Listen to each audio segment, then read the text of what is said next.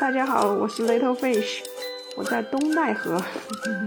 大家好，我是暖暖，我还是在上海。哎呀，五一哪儿也没去，Little Fish 还可以出去玩一下。我要上课，所以，哎，我们也没啥好玩，但是实在是因为就地过年，然后留北京嘛，然后我妈妈实在是在家憋得慌，非要找个地儿玩，然后，嗯，对，以前。以前我老公他们团建的时候来过东戴河，他说还可以，就带我们过来了。嗯，这个也跟我们今天聊的有一点关系嘛。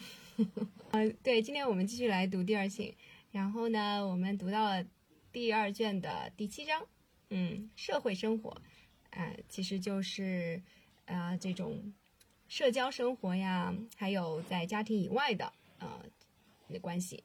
这章我觉得前半部分是特别有感触嘛，部分呢就可能比较有。这个历史的这个语境，对，而且也跟这个波伏娃她自身对于婚姻的态度是比较有关系，对，讲了很多关于就是女性呃出轨的这样子的一些一些看法，呃，我觉得一开始就很有意思啊，一开始他是从那个就是关于呃女性怎么在社会上去呈现自己这个角度，对吧？就是打扮自己的这个角度，我觉得也是啊，在今天的话也都是非常有现实意义的，嗯。我觉得他那个观点就是说，他就比较了女性和男性。其实我觉得在现在，应该说女性和男性，嗯，如果是注重外表的，都都很在乎她的穿衣打扮。但是在波伏娃看来，这个女性和男性却有着本质上的差异。就是那个，嗯，对于他认为，呃，衣着对于女性来讲有双重的性质，它用于表现女性的社会尊严。嗯，就表明了他的生活标准呀，他的财富和他所属的社会圈子。但同时，他他将女性的自恋具体化，就是他他是首富嘛，嗯，他的他是服装和首饰嘛，通过他忍受无所事事的女女人，以为表现出他的存在。这个他主要可能也是因因为历史的原因，主要是以家庭主妇们的视角来去看待这个问题，平时就是无所事事。对，是是的人，但实际上现在作为我们这样的职业女性，真的是事情挺多的，所以花在衣着打扮上的时间真的是很少。但是站在他的角度上来讲，男性就是完全不同的。他认为男人的服装就像他的身体一样，应该表表明他的超越性，而不是引人注目。对男人来说，无论是潇洒或者是俊美，都不在于将自己构成一个对象。因此，他们一般不把自己的外表看成是自己存在的反应。对，嗯，在这这点上，可能就是说，也是因为我们三个人，嗯，都是属于职业女性嘛，可能在在我们看来，我们对她的看，她对这个女性的看法是不太一样。她也是因为她的历史性，但是我觉得，呃，嗯，站在一个呃普遍的角度来讲，嗯。他说的还是有一定道理的。你你说有一定道理是说，就是现在其实还是这样嘛？是吧？在某种意义上说也是这样子的。对对，嗯，比如说我们三个是不太在乎穿着的嘛，就就不管你收入是多少，你就是不会觉得你的你的穿着打扮需要跟你的收入呃有一定的正比关系，或者说就是你的衣着就是就表现了你的生活标准。我觉得这点来讲，对我们三个来讲，并不是一个衡量的标准，但是。像我我我我母亲那一代人，或者是我一些呃亲戚吧，他们对于衣着就是非常的重视的。比如说像过年啊那些，就一定要买新衣服，而且一定要买一定档次的衣服。对，嗯，所以说我觉得这一点，所以说这点就是跟波伏娃说的，它是用于表现女性的社会尊严、她的生活标准和她的财富。从由而来显示他所属的社会圈子是什么样子。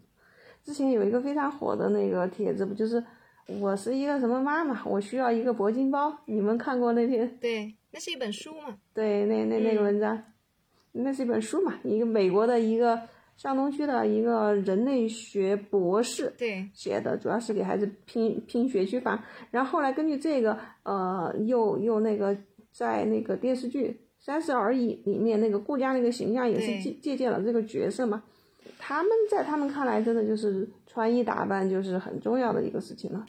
是，我觉得这个其实就很明显呀，因为你就对照一下我们三个人的这种，呃，所处所处的这样的一个情况，你就会发现非常明显，因为我们三还算是做的工作都是说比较，呃，不跟外表其实没有特别大的关系，或者说我们能够。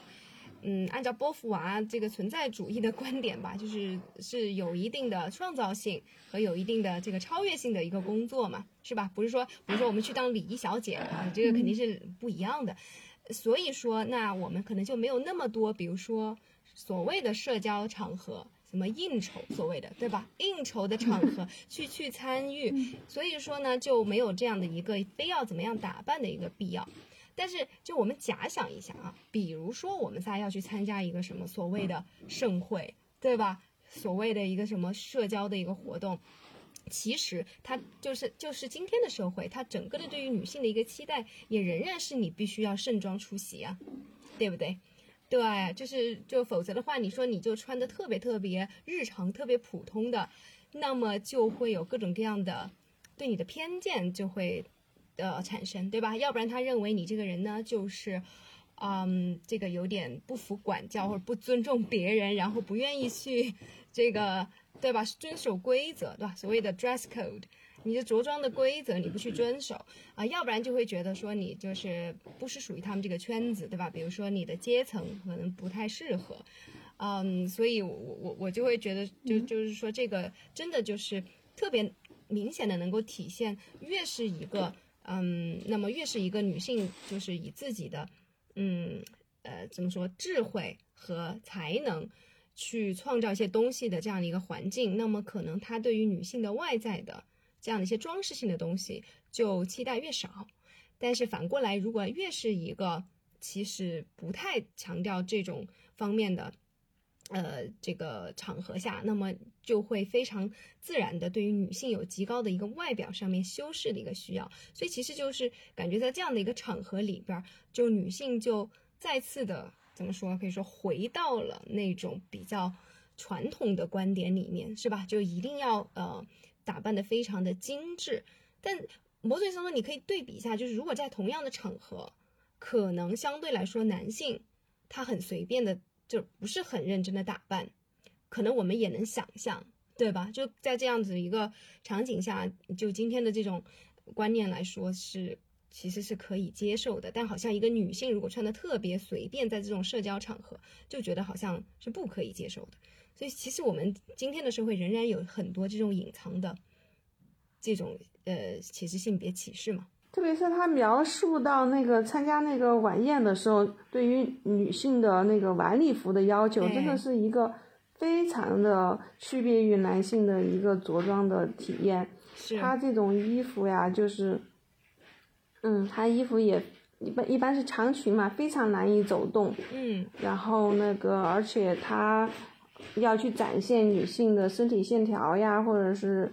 呃，其他它的那个有有一定的那个暴露性嘛？对。嗯，然后这个这种，完全就是让女性成为这个，哈，这个盛宴中的一个比较呃美物化的美丽的一种存在。对，对的，对的。要跟这个气氛相契合。是是，我觉得他这里说的特别的形象，就是就像花朵无常的盛开一样。女人袒露她的肩膀、背部、胸脯，我觉得真的说的非常对。然后就是，他就讲说，男人走在这样子的一个世界，就好像成为一个充满奇珍异宝的世界的国王。我我觉得这个说的太精准了。对于这种社交场合，呃，男性和女性的体验完全就是不一样的啊。男性走进去之后，哇，奇珍异宝。慢慢欣赏是吧？整个会议的气氛。对。那女性上去就是极度的社交压力，哎呀，我的打扮不能够被别人所诟病。是啊。甚至形成一种内卷。对啊，不能被诟病，也不能被比下去。英文里面不是有一个词叫做 “trophy wife”，对吧？就是那种就像奖杯一样的这个老婆，就是专门指那种有的男的就会去找一个。嗯，比如说比较年轻，然后貌美，然后打扮的非常精致的一个老婆，然后来作为自己一个身份的象征。然然后你看关于打扮这块，我觉得也是挺有意思的，就是说像嗯、呃传统上面的话，嗯，男性也是社会对于男性的期待也是不希望他们花太多的时间在外表上面嘛，就会觉得说，如果一个男的花过多的时间去打扮自己的话，那么就就觉得他可能同性恋，就是。就其实就是这种背后的思想，就是觉得一个男的如果他开始打扮，他就不再像个男的，他就像个女女性，对不对？或者就是他的这个这个性别气质就不不明显了。那就就其实就回到其实波伏娃最早说的嘛，对吧？这是一种典型的把那个男性就是作为一个本质的一个特点，而女性是作为一个他者，是一个被物化的一个对象。所以如果说一个男的整天捯饬自己的话，就是他使劲的。这个物化自己，他是干嘛的？对吧？就是所以，所以就就会有这样子的一种偏见在里面。嗯，他说到，既然女女人是一个客体，可以理解她的修饰和衣着方式就改变了她的内在价值。然后同时他又提到一点，就是说女人，嗯，打扮的越漂亮，她就越受到尊重，她越是需要找到工作，打扮的富裕的外表就越是有用。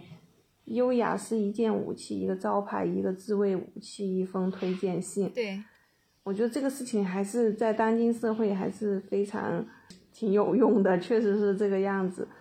可能这种以貌取人的这个社会现象依然存在吗？对，这个角度从找工作的角度来说，可能对于男性也是也是一样的，有这样子的一个偏见在，对吧？就是也会希望男性的应聘者也是要。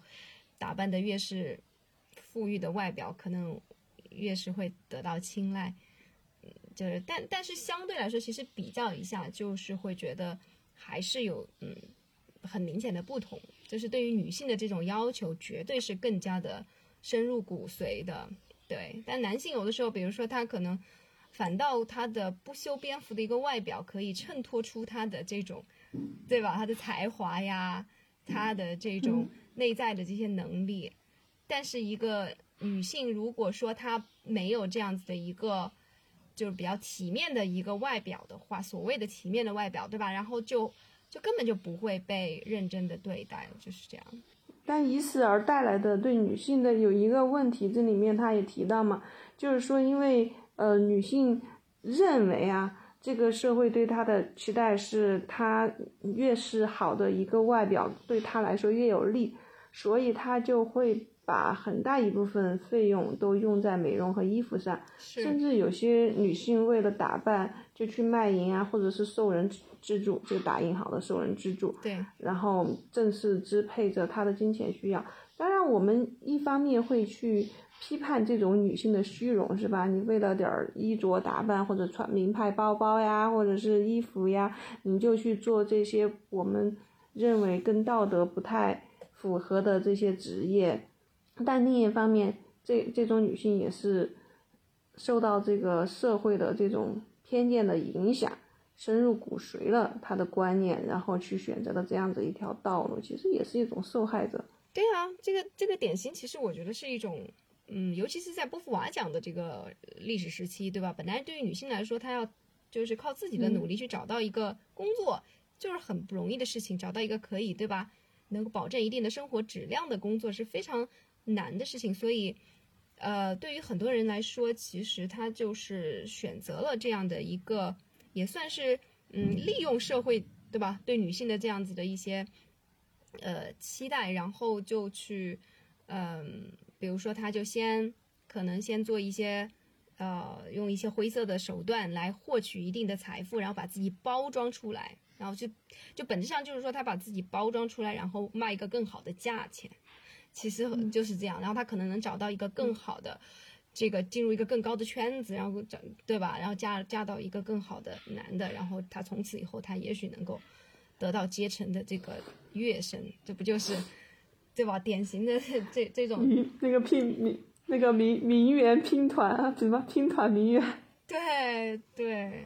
对，其实但是这这里面其实也是一个很强烈的一个赌博因素的，因为他通过这些灰色收入把自己包装起来，不一定卖到一个好的价钱之后，他的情况就会更加陷入一个绝境。是，因为他其实就是主动去配合这个游戏嘛。但是在这个游戏里面，本来女女性就是一个弱势的，对吧？如果你把你主动的让自己成为一个被消费的对象，那那这个确实你就完全没有办法再掌掌握你自己的命运。就是那个演演演那个三个广告牌的那个女明星啊，嗯，但是她又又拿了那个影后了嘛，对吧？嗯，对对，无无一之地之点，对嗯，对她所有的颁奖仪颁奖仪式，她她穿的都没有按照所谓的晚宴着装去穿的，但是当然是我们在站在女性的角度来看，或者是我看到的关于他这个报道来讲，对他的这种态度还是很很认可的，因为因为他你要拿业务能力来说话是吧？不靠走红毯这种争奇斗艳来来来吸引眼光。但是当他穿成那样去领奖的时候，可能这个社会的男性对他是什么样的看法，咱们就不得不得而知了。嗯，对的，我觉得他就是这个选择确实挺好的。他就是不管不仅是他的这个角色塑造的角色，对吧？和和他自己都是在去挑战这样子的一种固有的刻板印象嘛。所以我我觉得就是乔娜刚才说的这个，我觉得真的是特别好，就是很现实啊。对吧？你看，像那个扎克伯格也是嘛，是吧？他的特点就是这个什么灰色的一个 T 恤，然后你看大家就是基本上很多，你会发现有很多呃写传记也好，对吧？评论文章都是会说这个不仅仅是说他们可以以此来减减少自己嗯在穿衣服上面花费的精力，还有一个就是他塑造他们自己的品牌形象。对，很多人都会说，对，这个是一种立一种人设嘛，一种品牌形象。但是你会发现，就是女女性对于女性的这种，包括也有做到高管的，对吧？还有女性的创业者，就没有一例是吧？就没有一例是是说通过这种这种简单的着装树人设的。我感觉就就有那种非常知性干练，对吧？比如说我们说董卿。啊，就或者说王菲，就是很还是很体现这种个性的女性，对啊。但是你看他们就是会，其实他们就是一套一套变着花样来，就是要不停的营造，呃，就是花了更多时间的随意啊，真的是这样子。所以根本不是，他们就真的随便，就所以就还是社会对于女性的期待真的是太不一样了。你你想记不记得多年以前有一句话？我觉得这句话好像，所以还真的能够看到这些年这种女权主义慢慢的觉醒嘛。就多年以前有一句话很著名啊，就是没有丑女人，只有懒女人呐。我一个月前去剪头发，当我也是用了乔娜这个台词，你给我剪一个我不需要打理的头发的时候，理发师就跟我说：“哎，你没有听过没有懒，没有丑女人，只有懒女人吗？”太过分。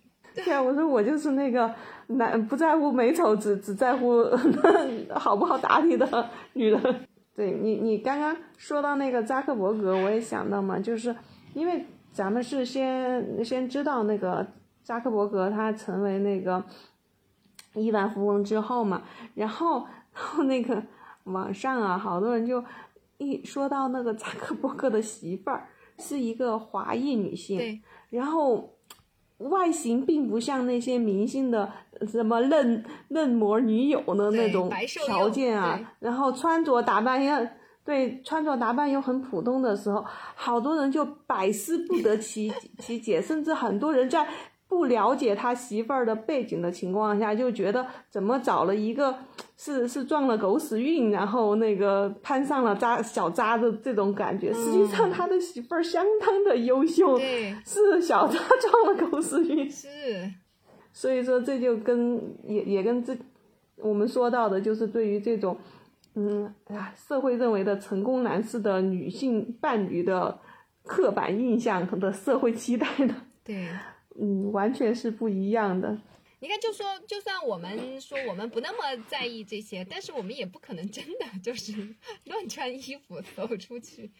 对，现在我可不愿意买裙子了。我觉得现在我对于裙子已经彻底无感了。我就不管是长裙还是短裙，我就在想，为什么要设计裙子这个东西呢？我我我我就真的真的觉得就是就就是除了它能够体现这种传统的就是。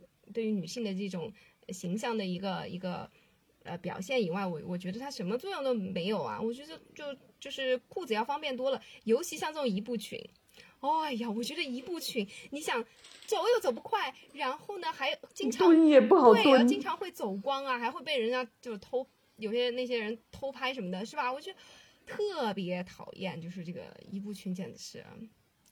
是说，所以我觉得说到这点，还是因为我们就是东亚这边的这种审美嘛，就是最近大家一直都在说的那个白瘦幼嘛，就是对于这这种白瘦幼的审美的追求。因为我最近我在我在那个听那个呃电子书，在听就是马斯克他妈妈嘛，哇，我觉得好佩服他呀，就是他才真正的是我觉得一个简直坚强独立女性的代表，真的太厉害了。他就讲，嗯，他在那个书里边第一第一章，我才刚刚看的第一部分，就是讲他做模特的那个经历。我我就会觉得，真真的就是说，可能就这种在国内就不会那么那么容易嘛。就是他就是从，呃，他真正模特，他就说他真正模特事业的这种起飞，就是在他头发变白以后的。就他真的特别有气质，而且他头脸上也很明显的有皱纹，就是你你一看就肯定是一个呃有年纪的上了年纪的女人。但是，但是她真的好有气质啊，对，就是那那种美，我觉得就是就她发自内心的，我觉得就是你也不能说她，她这种这种美是因为她显得比她实际的年龄要年轻，我觉得更多的就是她，对我觉得更多的就是她真的就非常虐他自己，然后从内而外，对，从内而外一种一种强大的气场，我觉得真的她完全可以去秒杀其他的比她更年轻。的模特是吧？就她的那种美感，真的其他人也模仿不来。所以我就觉得，就是什么时候我们也应该有这样子的一种正确的态度，不然我觉得你说这个这些女明星吧，也真的是我觉得也挺挺可怜的。对呀、你想上次那个浪姐里边那个职业是需求。对浪浪姐里边的那些也是，你你这么一说，我就觉得就跟现在教育内卷似的。比如说，大家都跑去打什么水光针呀之类的，结果你周围四十几岁的人看起来都像二十几岁，那那你就不得不去参与这种内卷，是吗？而且我觉得他这个波伏娃这里后面说的这段，我觉得特别好，他就把那个就是维持美貌跟那种就像维持家里边的干净整洁，就是一样嘛。就是 对我觉得这里说说的太好了，就是他他这种对于衰老的恐惧，就是引起了对生命本身的恐惧，对吧？恨不得自己泡，恨不得把自己泡在这个福尔马林里边儿，对吧？就就再也再也不腐了，再再也不衰老，就就特特别可怕。对，我觉得他这里这里写的这这些就是呃，真的很非常非常真实嘛，就是这种心态，这种消极的固执，使他们成为自己生存的敌人。就我我觉得像有一些女孩儿。对，特别重视那种保养的，就是一定会说笑的时候一定要把这个眼睛给撑起来，对，就是一定要这样，对。然后我就发现，对，因为我没有这样做，所以我的鱼尾纹真的是很恐怖。我可以反驳一下这个观点，就是，嗯、跟真的是跟跟每个人的体质不一样的。就是我非常喜欢笑，我我那个老外甚至给我的绰号是 Miss Smile 嘛，嗯，但是我真没有鱼尾纹，所以说这个东西吧，厉害。我法令纹很很重，但是我没有鱼尾纹。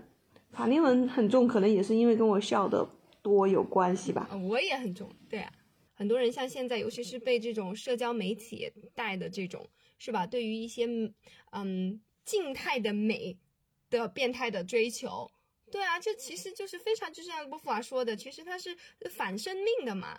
就比如说，他就觉得一定要是那种，对，很很静止的那种才是美的，嗯。我我这这个我发现一个悖论很有意思啊，比如说咱们说那个教育内卷，现在内卷到呃那个中小学生的心理压力很大嘛，然后最近国家的那个已经出手了，要去整顿这些事情，就是呃对于孩子不要逼孩子去学习，不要去教育内卷，但是我我我在想，这个美貌内卷为什么可以正大光明、堂而皇之？丝毫没有政治不正确的广泛性的传播，是吧？你看各种冻颜美人，对啊，什么什么冻颜美女，什么呃童颜美女，这些反自然、反人类的这些词儿，这这不应该作为一种对社会的不好影影响吗？没有的，大家趋之若鹜。就这个东西，我我觉得其实在中国的话，还是有别样的一种历史的背景嘛。因为曾经我们也是，对吧？这个不爱红装爱武装，对吧？然后就是放眼望去都是都是清一色的嗯蓝灰的工作服的，就是女性也肯定就是绝对不能花时间在外表上，否则你就是就是妖艳贱货的。所以所以所以所以我觉得其实。对，所以其实有这样子的一个历史背景的话，嗯，我觉得因为这种嗯，对于呃美的这种追求，还是算是呃个个性解放呀，对吧？跟这个有有联系的东西，所以你说现在要去批判这些东西，我觉得可能是没有没有足够的土壤的。嗯，比如说像像像像你说的广告啊，像有一些护肤的那种逆龄广告啊，就是什么，哎呀大牌嘛，然后往脸上一抹。然后那种皮肤本来是皱纹，那种的皱纹，然后一下就成了那种光鲜的、年轻的那种，那种皮肤嘛。我觉得这种这种导向就是很有问题的。你你你那个到了什么年龄就是什么样子的皮肤，应该是去悦纳你的那个容颜，是吧？结果你整的把大家吓的，人家就会觉得啊用。我我就像咱刚刚说的，你到了四十岁，你就还应该有二十岁的容颜。你没有做到这种容颜，就是你懒，就是你没花钱去买这买这些化护肤品啊，对不对？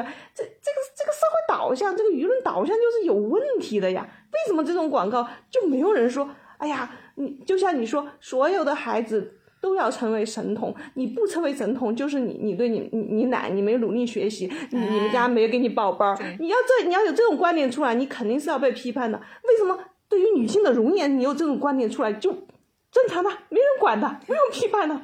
对对。就今天，其实我们这说到的就是就是相当于是外貌焦虑嘛。其实外外貌焦虑还真的就是现在是一个很大的问题，不仅仅是对于女性，其实啊，对于男性也有强大的压迫的。前段我就忽然想起前段时间那个何菜头有评论的一件事情，对吧？他不是他评论的话，我我也不知道，就是应该是在豆瓣上面吧，有一个四十多岁的。四好像四十多岁，还是说将近快四十岁？呃，有一个中年，反正中年人嘛，对吧？他是真有，他在豆瓣上面真有。然后呢，呃，他就放了一张自己的照片，就是很普通的一张生活的生活照。然后呃，讲了讲他自己的一些情况，嗯，然后就是真有。然后其实他自己讲的那个情况，就是是完全是符合事实的，就是他挣的还挺多的。然后他在，但是呢，他选择回到一个嗯二三线的城市嘛。啊，你记得那个吧？对对对对，然后哇，然后就被网暴了嘛，就是，然后就说哇，你你就你长长你这样就怎么怎么样，所以我我觉得这种也是非常过分的，就就是说其实这种看脸的社会嘛，今天就不仅仅是对于女性嘛，其实对男性也是有有有压迫的，只是说在女性身上表现的更加的明显，所以你看这些男性的话，为什么现在那个什么健身啊什么那么流行？就其实都是有这个这个压力啊，动不动就叫嚣啊，这个身材身身材管理不好的人，对吧？生活也管理不好，然后你就没有在职场职场也没有竞争力，就是就动不动就叫嚣这些，其实其实也都是加剧这种外貌焦虑的嘛。就这个真的无底洞吗？这不是不是说就好多人那个整容就整上瘾的那种嘛？对吧？就一旦开始整容的话，他总会觉得这里还不够满意，那里还不够满意。整容这个东西，就除非是真的，我觉得就是因为事故的原因，是吧？或者说有有一些比较大的先天的缺陷，嗯，我觉得去去做一下。否则的话，就是嗯，你永远也不会因为整容而变得更快乐。我感觉你只会变得更不满足，你就可能快快乐三分钟，然后你又想。哎呀，还有这里，还有那里，或者你的脸整完了，你开始想整身体，对吧？你身体整完了，你对，然后你现在开始要各种各样去追求，嗯，各种衣服啊、时尚啊，对吧？就所以就是确实是一个无底洞呀。对，就像这个这一章也讲到这个社交这个宴会内卷一样，这个太就是你你无处无去那就就。我就觉得他就里边有一句话，我就是当时第一遍听的时候，我就印象特别特别深刻。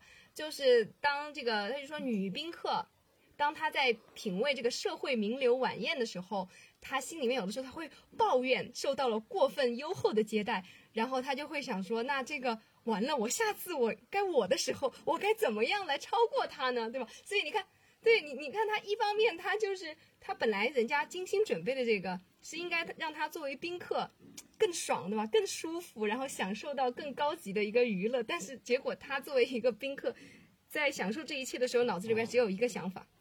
完了完了，对吧？这个你看，这 下次怎么办？对，下次怎么办？然后我就我那就这个就就真的是真的典型的内卷，是不是？就是他他已经都完全不能从这件事情中得到任何的乐趣，就是已已经是只只能是在这种无休止的竞争中。对我我印象深刻的是后来的结局。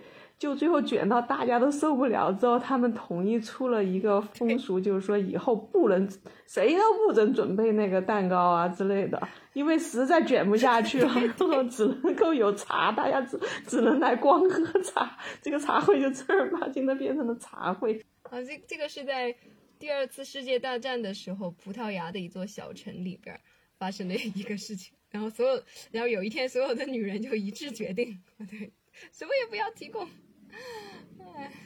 像现在很多上海也有很多那个民办学校嘛，对吧？你想想看，他就那么那么贵的学费嘛，肯定就是所有的嗯这些家庭都是比较高收入的。那么有的时候他们可能会邀请小孩子办个生日会啊，什么什么之类的嘛，然后就就各种卷啊。其实这中间也也是就是会有这种攀比。不过我觉得真的。是不是有人的地方就会有攀比？哎，我我那天就正好看了一篇文章，不知道不知道你们有没有看？就是那个，嗯，她其实是一个一个中国人，但她嫁给了一个嗯外交官。啊，我看那个嫁给了北欧的一个外交官。对对对对。然后他就对比了一下，他他他就讲这些这些富豪怎么怎么攀比的。对对对对。对，然后我我就感受比较深刻的是。他是在哪里？他是在他先是在美国，然后在上海，然后到了北欧。嗯，就他在上海举的那些比较夸张的例子就不用说了嘛，对吧？什么就是他他应该是卷的极致，包直升机去去柬埔寨有一个动物园，然后过生日的时候是邀请同学坐他家的直升机，然后到他他家在那个。柬埔寨的动物园过生日会，对的，对的，嗯，而且就是很很轻描淡写啊，就是说，哎呀，希望小孩子小孩子比较喜欢动物嘛，对吧？我们就想，哎，有更多的机会可以接触到动物。说我们接下来呢，我们打算在非洲这个也是去建一个这种动物的观察点，就可以近距离的看这个动物大迁徙了。动物大迁徙，对，下次咱们去非洲。对对对。然后，但我我听那个故事，我感受比较深的就是，他是讲就是就挪威吧，可能是在这种就我们认为是就这种高福利，然后其实比较相对比较平等的国家里边，它其实也是嗯会有这种攀比。所以我我就是觉得说，这可能就真的是啊人社会动物哈，就是你在任何地方都会有，嗯，都都。逃不掉这种竞争嘛，就是暗搓搓的都要来比一比。可能就是人类的这种基因里面的这种攀比，才促使人不停的进步，这个物种才得以存活下来。是啊，对呀，你说从这个角度，就从基因的角度完全说得通嘛，是吧？那些嗯佛系的基因早就被淘汰了呀，所以我们能够活到今天的人里边，就是肯定都有这个竞争的基因的嘛。就是咱们现在基本上是那种核心社会嘛，嗯，跟那个波伏娃书上讲的那种上流社会的这种，呃，这这这这种宴会的体验可能差距也比较大了。嗯，那我现实生活中还是会遇到这样子的一个例子，就是上一次有一个人就在圈里面就求助嘛，就说他那个嗯上补习班的时候，因为补习班你就会遇到。一些超级有钱的那个家庭嘛的那个孩子就特别喜欢跟他的孩子玩，然后两个孩子就会自己约，然后自己约好了，然后呢，嗯，他们以前一出去之后说一起去去公园，可能只是一个，呃，就说一起去公园那个吃一个呃，这叫啥野餐嘛，然后他去切了点水果就去嘛。结果发现对面那家是搬了一车的东西去，当时就被那就把那个就，对就被这个排场吓着了，然后，然后最近他就比较苦恼这个事情，就是这家要给孩子办生日宴了，然后就邀请了他家的孩子，因为他说之前哎，因为知道这种家庭的贫富差距之后，就推过好几次，然后就觉得挺伤孩子心的，因为你无法去跟孩子解释这个问题，孩子又特别想去嘛。是，然后现在呢，这次生日他孩子也答应对方的孩子了，然后就想去，然后呢，他就问那个让让大家出主意啊，就是觉得对于这种家庭的生日宴买什么礼物比较合适，然后就净说他的苦恼嘛，就觉得嗯这种情况下跟对方的社交压力就非常的大。我我觉得就是说，就像满满说的，你的初心就是为了几个孩子能玩得开心。我觉得你所有的设计都应该是围绕这个主题的。是，你你其他家长，你就是只要家长不要感觉到不自在就就 OK 啊。其实我觉得这就是最好的对别人的尊重。对，就是，就像乔拉说的，你最后还要准备礼物呀什么之类的。哎呀，如果是按照波伏娃的那种说法，这些妈妈就会心理压力特别大。呃，你你你搞成这样，下次我咋整？我就根本就不敢请你了嘛，对不对？请不起你呀、就是这种感觉了嘛，是吧？其实对他自己孩子的，哎，当然就是我觉得就是他这种的话，如果是自己那个阶层的，就让他们自己卷去吧，是吧？就是有的时候这种孩子之间天真的友谊啊，发生了这个跨越阶层的这个友谊的时候就，就搞得我们很尴尬嘛。我是之前我就一直就觉得小舍的这个片子真的不要不要只是从那个呃鸡娃育儿这个角度来看，我觉得它真的是深刻反映了嗯这个阶层分化的这个现实嘛。不同的对，然后就前段时间我看了一篇公众号，他就从这个角度去分析的，我就觉得写的是相当犀利了。所以就是，呃，我就觉得这这片子还还真的挺挺现实的，就就是现在中国的阶层分化。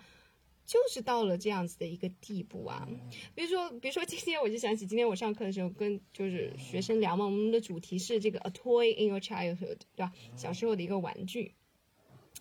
啊，当然我我我就觉得我我现在是心心态非常平，就我什么答案都听过，对吧？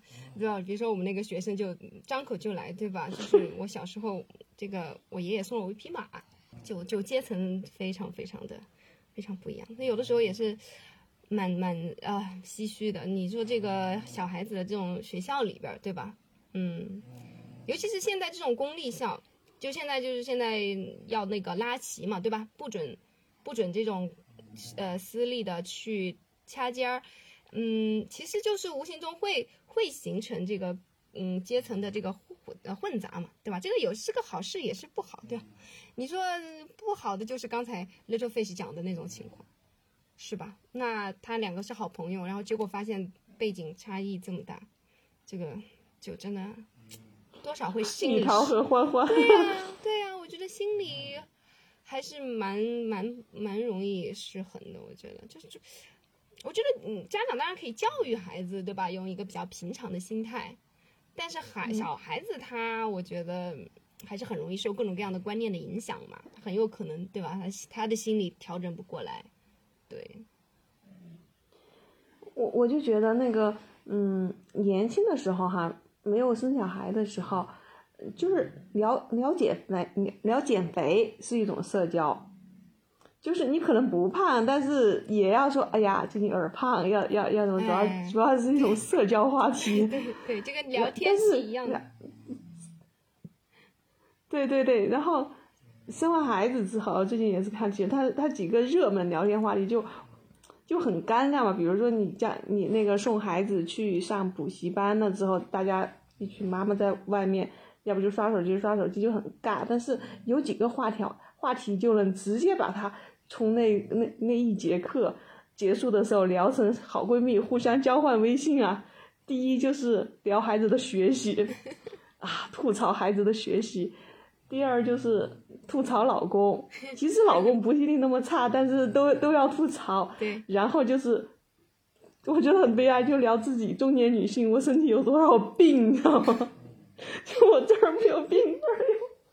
其其实我觉得这个真的真的非非常非常现实。对，就是像像我我们就是属于很幸运的，对吧？我们能够有这么一些话题可以聊，就是对。但是对于很多人来说，确实这也算是一种，嗯，对一一种局限嘛，也不是他们自己主动选择的，对。对，因为比如说我们聊观点，可能虽然我们观点比较一致，有时候也会重复，但是终归还是会聊一些新一点的观点和什么。但是如果你只是交换你的病，或者是交换你的孩子怎么个学习方法呀，或者吐槽老公。我感觉这种话题，你就是换一个人聊同一个话，就是那种，就好像在一种排列组合的一种感觉。对，就波伏娃在那个老年的那那一章呃章节里面，其实也也就有一点有一点提到这个，就是因为在波伏娃他主要瞄准的那个呃时代的话，就是女性，嗯，如果她没有工作，然后当她进入老年中老年的时候，就更有更加的感觉到。一种空虚嘛，嗯，对，就是确实也没有什么好做的，也没有什么好聊的，没有什么好想的。然后很多的事情，呃，就比如说很多人就是嗯去关注一些文艺啊啊看书啊什么之类的，但是对他们来说，这个事情都是完全抱着消遣的这样子的一个目标去的，所以他们往往比如说。他上面就写，他可能画两笔，他会觉得也会觉得很无趣，然后再把钢琴打开，再弹几个音，也觉得很无趣。就是他其实呃始终并没有，嗯，并没有说他也不会真正的去追求文艺、追求音乐或者是怎么样。就对他来说，这些都只是对无聊生活的一种消遣、一种排解。其实，其实我我感觉，嗯，人真的很容易，嗯，落到这样的一个境地的。所以，所以，所以，真的，人人是就是这个角度上，就是，就是存在主义的那种，要要不断的寻求超越，不然，不然就就真的就是，其实是老年还是很很悲哀呀，嗯，精神生活比较欠缺的感觉，嗯，对，所所以说最后这一章总结的时候，波伏娃就写到嘛，不管是通奸、友谊、社交。在夫妇生活中只构成消遣，他们可以帮助女人忍受夫妇生活的束缚，但不能粉碎这些束缚。这只是虚虚假的回避，对，根本不能让女人真正掌握自己的命运。对。